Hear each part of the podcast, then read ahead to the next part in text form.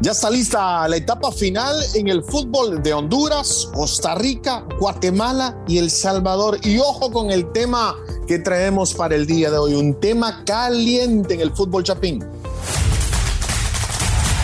El centro está aquí. Footbox Centroamérica, un podcast de Footbox. Hola, hola, ¿cómo están? Bienvenidos a una nueva edición de Fútbol Centroamérica. José Hernández Dongol, ¿cómo está, amigo? Bien, feliz fin de semana, feliz Día de las Madres. Eh, Gracias. Carmen Boquín, eh, por el gran Luca. Eh, ¿Qué tema el que traemos el, el día de hoy en la zona Chapina, Carmen? Zona Chapina y bueno, en los últimos días en el fútbol de Guatemala, de lo que más se habla, no solamente de los equipos que ya avanzaron a los cuartos de final, que de eso estaremos hablando un poquito más adelante, sino también la noticia que salió eh, hace unos días ya, pero que sigue dando vueltas en el fútbol chapín. Y es un nuevo escándalo en el fútbol guatemalteco eh, de un supuesto eh, correo electrónico anónimo con remitente desconocido que ha llegado a los equipos de la Liga Nacional sobre una supuesta intervención para arreglar partidos y para hablar de eso y que nos brinde todos los detalles, hemos eh, invitado a nuestro compañero colega Milton Meléndez, corresponsal de ESPN en Guatemala y coordinador de crnnoticias.com. Milton, eh, bienvenido, gracias por tu tiempo a Footbox Centroamérica. ¿Qué nos puedes compartir de esta noticia que está dando las vueltas en, Guatemala, Milton? Eh, ¿Qué tal, José? Muy buenos días, un gusto saludarte también a, Carmen y a, y a Denise en la producción. Pues muchas gracias en serio primero por, por el espacio y por invitarme a, ser parte de Footbox Centroamérica esta mañana. Pues lamentablemente es una noticia que, podemos decir que es cierta, que es confirmada por el tema de que la Federación Nacional de Fútbol y la Liga Nacional, en este caso, que fue quien lanzó la alerta, eh, pues han iniciado una, una investigación sobre este tema. Eh, si esto se llega a comprobar, sería una vez más una mancha oscura, fea y triste sobre el fútbol guatemalteco porque tiene un antecedente ya de tres futbolistas que de hecho eran pues tres seleccionados, dos de ellos muy emblemáticos, jugadores que, que militaron fuera de nuestro país y pues que sería algo lamentable. Todo surge por un correo electrónico, como bien decías José en la presentación, sobre pues primero con un remitente anónimo y luego que traía una serie de, de datos y de acusaciones muy, muy delicadas, eh, hablando de un amaño de partidos eh, sobre un equipo, y lo digo con nombre y apellido, sobre un equipo llamado Nueva Concepción. En el correo eh, se fueron dando algunos detalles con el paso de los días. primero solo se habló de un correo y se mencionaba de que había que iniciar una investigación sobre un equipo de la Liga Nacional a las horas o al día siguiente ya se decía que era sobre este equipo. Luego de esto ya surgen algunos nombres que se han hecho eh, pues poco a poco públicos porque se han ido filtrando conforme pasan los días eh, de pues por lo menos dos futbolistas guatemaltecos que pertenecen a ese equipo, un brasileño y una cuarta persona que esto es lo que más más pone en asombro a las personas porque se trata de un nicaragüense que tenía la función de ser el preparador de los guardametas en el equipo, pero que nunca estuvo inscrito ante la Liga Nacional, estaba dentro de los partidos, salía al banco de suplentes, era parte del cuerpo técnico en todo, pero no estaba inscrito. Entonces es algo que muchas personas ahora preguntan cómo podía ser y cómo, cómo los árbitros lo podían permitir al momento de hacer el, el paso de la famosa lista de asistencia. Entonces son, son muchas cosas. Eh, la Liga Nacional es quien recibe el correo y algunos eh, eh, equipos de fútbol. Luego de esto, pues se decide trasladar el tema a la Comisión de Disciplina o de Ética de la Federación Nacional de Fútbol eh, donde de hecho hay un miembro que es parte de la Comisión de Ética de CONCACAF. Entonces es en donde pues la Liga Nacional dice, bueno señores, yo les entrego esto y vean ustedes qué es lo que procede y es en donde inicia la investigación que está en este momento, se encuentra en curso. Eh, lamentablemente esto es así eh, y pues esperemos, ¿verdad? Que, que todo se trate de un rumor. ¿Y por qué la Liga Nacional lo hace así? Y, en la investigación que hacíamos, yo, yo lo preguntaba, era porque no puede suceder que, por ejemplo, yo voy a venir y voy a decir, eh, José está arreglando partidos eh, con, con, Carmen, por ejemplo, y entonces, eh, pues investiguenlos. O sea, no, no puede surgir un correo así de la nada y que por X o Y razón simplemente se va a acusar a una persona. Entonces, pues es de esta manera como lo empezaron a manejar muy sigilosamente hasta que pues todo sale a la luz. Así es como está el tema. Milton, eh, un gusto saludarte, gracias de verdad por estar acá con nosotros. Oye, em, entiendo mucho lo, fuerte que puede ser dentro de Guatemala, sobre todo porque ya hay esa mancha negra que ocurrió a principios de lo, del, 2012, creo que fue, ¿no? Em, y, evidentemente pues trae y remueve muchas cosas, muchos, muchos recuerdos, ¿no?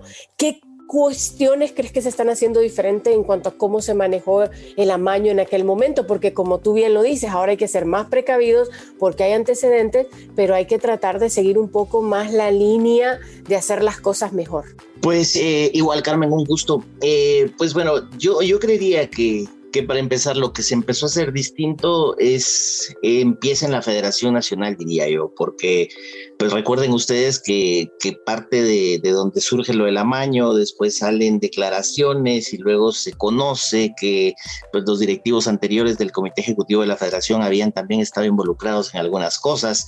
Entonces, desde ahí empezó, empezó como una como una limpieza, por decirlo de alguna forma, porque de hecho FIFA y CONCACAF decidieron enviar una comisión para que pues revisara que se estuviese trabajando con transparencia en estas nuevas administraciones y gestiones que hubo después de una suspensión, etcétera. Y antes de esto, cuando fue la, la, suspensión de estos futbolistas por, por este amaño de partidos, pues muchos de los equipos de la Liga Nacional eh, empezaron con, con ser más cuidadosos. Yo, yo podría decir incluso que que generó hasta miedo tal vez dentro de, dentro de los futbolistas guatemaltecos, eh, entre miedo y asombro el tema que sucedió y en la manera en que cómo terminaron estos futbolistas, porque eh, cuando me refiero a cómo terminaron me refiero a su carrera, ¿verdad? No quiero, no quiero decir que están mal, pero por ejemplo, Guillermo El Pando Ramírez, futbolista campeón con el Galaxy de Los Ángeles, incluso eh, seleccionado nacional, jugó en Grecia también, campeón en Honduras también, y, con Motagua sí, también con Real España, y entonces eh, es un, era un futbolista de los más emblemáticos y entonces a, a, FIFA no le importó quién fuera y entonces lo suspendió de igual forma. Gustavo Cabrera jugó, jugó en Europa también, eh, jugó con el Real Soleil en la MLS y también no importó que fuese de los seleccionados titulares incluso y también quedó suspendido. Entonces, eh, y el otro, Johnny Flores, otro seleccionado nacional y varias veces campeón en Guatemala con Municipal. Pero a lo que quiero decir y quiero llegar es que, generó un impacto muy fuerte dentro del fútbol guatemalteco porque eran tres futbolistas eh, muy reconocidos y de hecho lo siguen siendo porque la gente los observa en la calle, se toma fotografías, les pide un autógrafo y al final pues ellos siguen manteniendo la palabra de que no hicieron nada y pues igual la suspensión está. El partido bajo la lupa, eh, Milton, fue el que se jugó en la jornada 21, según lo que tengo entendido, entre Nueva Concepción y Guasatoya. Eh, la idea, según lo que entiendo, era manipular el resultado para que Nueva Concepción perdiera por cuatro goles en contra. El resultado no se dio.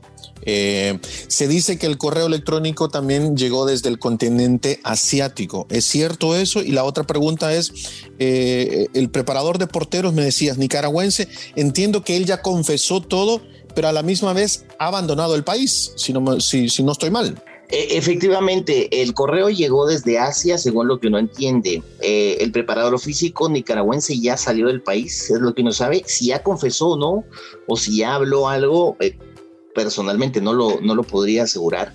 Eh, se dicen muchas cosas acá. Eh, alguien incluso dijo, es que es todo el equipo. Después dijeron, no, es que solo es la mitad. Es que también hay, hay otra persona externa. O sea, se dicen muchísimas cosas que al final es, es todo como que una olla de agua hirviendo y el que medio toca se puede quemar. Entonces es, es un poco complicado y delicado decirlo. Y si se refiere específicamente al partido entre Guastatoya y este equipo de la Nueva Concepción, que fue la Nueva Concepción, el equipo local, ganaba 2 a 0 y terminó perdiendo 3 por 2 este mismo equipo, una jornada anterior, perdió 8 a 1. Entonces eso también generaba cierta suspicacia, pero según lo que uno tiene entendido, ese otro juego no tiene absolutamente nada que ver. Es únicamente. Pero al final tampoco se dice que perdieron por el resultado que se les pedía y que luego hubo amenazas. Eh, eh, ¿Esta parte eh, realmente es así o son parte de los rumores y, noticias que evidentemente van a salir a la, luz pública en los próximos días? Pues podría, podría ser el tema de las amenazas, porque al final pues uno, uno, no lo puede confirmar porque no lo ha visto, pero, pero lo, que sí, lo que sí es que en el correo eh, se dice que hay fotografías de los futbolistas, hay fotografías de chats incluso, que esto es lo más complicado, porque, porque hay conversaciones con capturas de pantalla que se enviaron a ese lugar eh, en el correo. Y entonces uh, sí, sí, sí resulta, sí resulta ser algo algo primero que da tristeza y que da pena y que una vez más vuelve a tocar a el fútbol de un país, a un equipo de los que en este momento ya cuando sucedieron las cosas estaba descendido, que había perdido la categoría. Y, lo que voy a decir lo voy a decir con, con mucho respeto también, pero en no sé el resto de Centroamérica. Creo que la situación no es muy distinta, pero muchas veces cuando un equipo pierde la categoría, y faltan dos o tres jornadas, los futbolistas quedan abandonados a su suerte. Muchas veces los contratos no se terminan de cumplir, las cuotas para, para pago eh, se van atrasando más y se atrasan más, y el futbolista de esto come. Que se pierda la categoría es una circunstancia futbolística totalmente deportiva, pero la parte laboral es otra y muchas veces esa es la que se tristemente se, se pierde.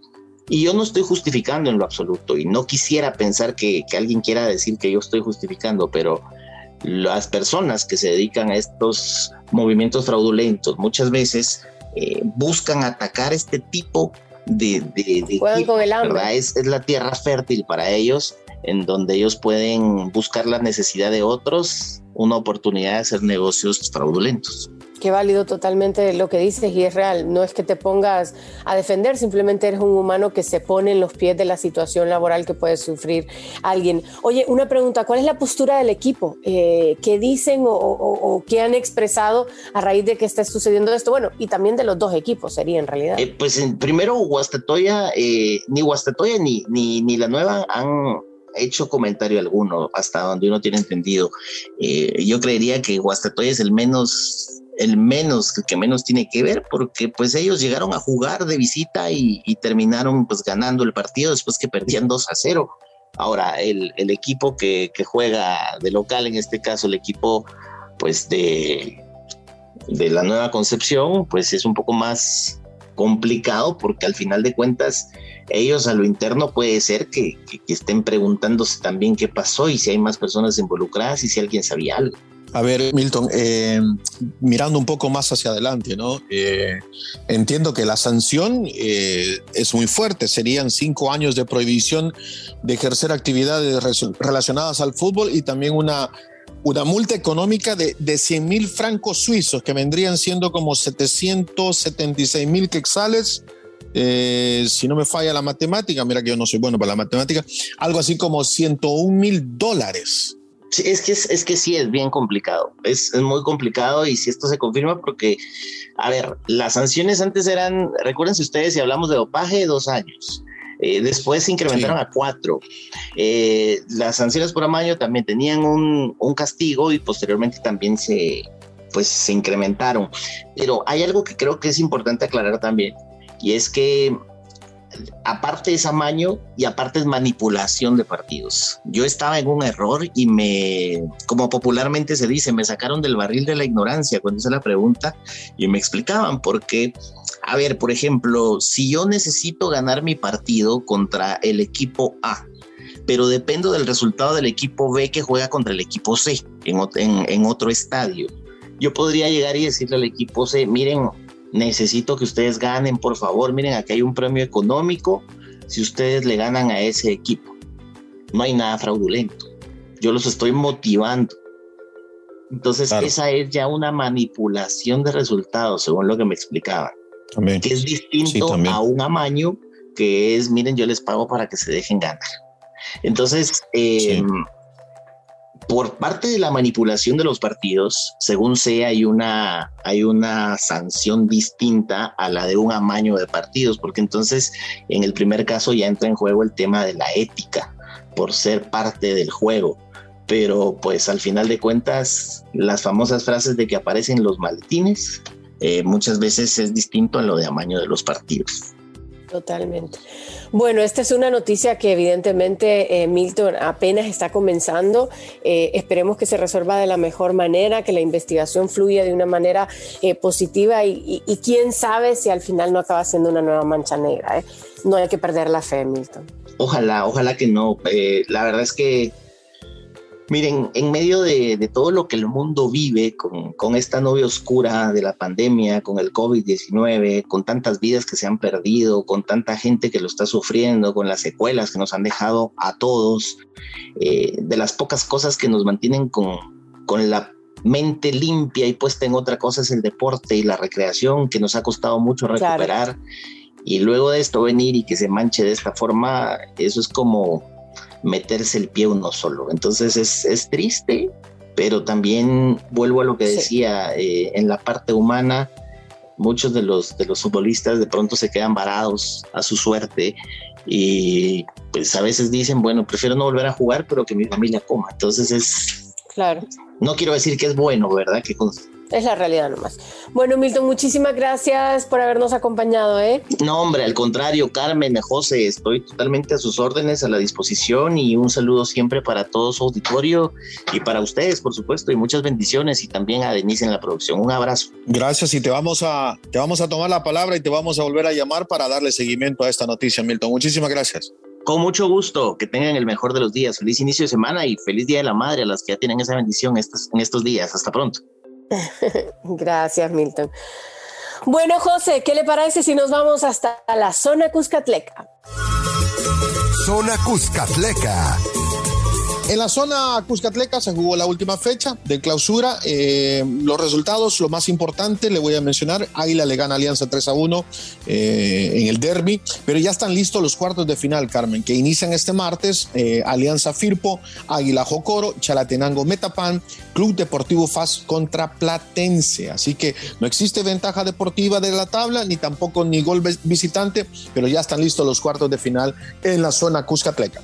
Bueno, y ahora nos vamos a la zona catracha. Zona catracha.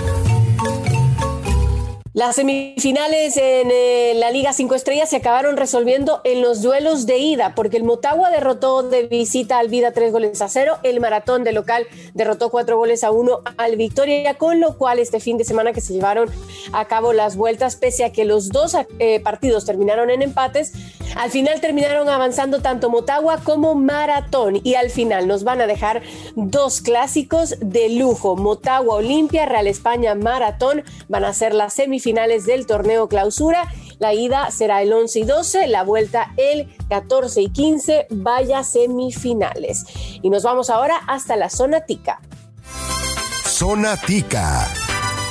En la zona tica, las cosas siguen muy normales por la parte alta de la tabla, con el Alajuelense que vuelve a conseguir una victoria 2 a 1 frente al Herediano. Era un partido importante frente al segundo clasificado. Cartaginés, por su parte, eh, no consigue la victoria, pero se mantiene con 31 puntos como tercero clasificado. Y San Carlos, que tiene 31 también, es el cuarto. Recordemos que aquí avanzan cuatro, quedan todavía dos jornadas por disputarse: la 21 a media semana, la 22 el próximo fin de semana y ya van a estar definidas las semifinales. Eso sí, todo se pone en pausa por un mes, apoyar a la selección y regresa la final del torneo a partir del próximo mediados de junio. ¿Qué le parece, José? Ah, Saprisa, pregúnteme. Saprisa. Ganó, José, ganó otro partido al hilo, 28 puntos, está a 3 de la cuarta plaza. Mire que imposible no parece, ¿eh? Imposible no parece ya. Imposible no parece. Mire, antes de irnos rapidito, en Guatemala también ya están listos los cuartos de final. Comunicaciones Santa Lucía eh, Municipal irá contra Chuapa, Guastatoya contra Antigua y Malacateco enfrentará a Cobán Imperial. Los partidos arrancan este miércoles. Listo, José, se nos fue el tiempo volando, sobre todo con noticias como esta. Qué eh, tema, ¿no? muy fuerte, la verdad que un poco denso y esperemos que realmente se resuelva de la mejor manera. Eh, recordarles a todos que nos acompañen, que nos sigan siempre todos los lunes, todos los viernes. No se olviden de escucharnos a través de Spotify, siguen nuestras cuentas personales además y que puedan encontrar todo a través de las redes sociales de Adiós, feliz Día de las Madres. Esto fue Footbox Centroamérica, un podcast exclusivo de Footbox.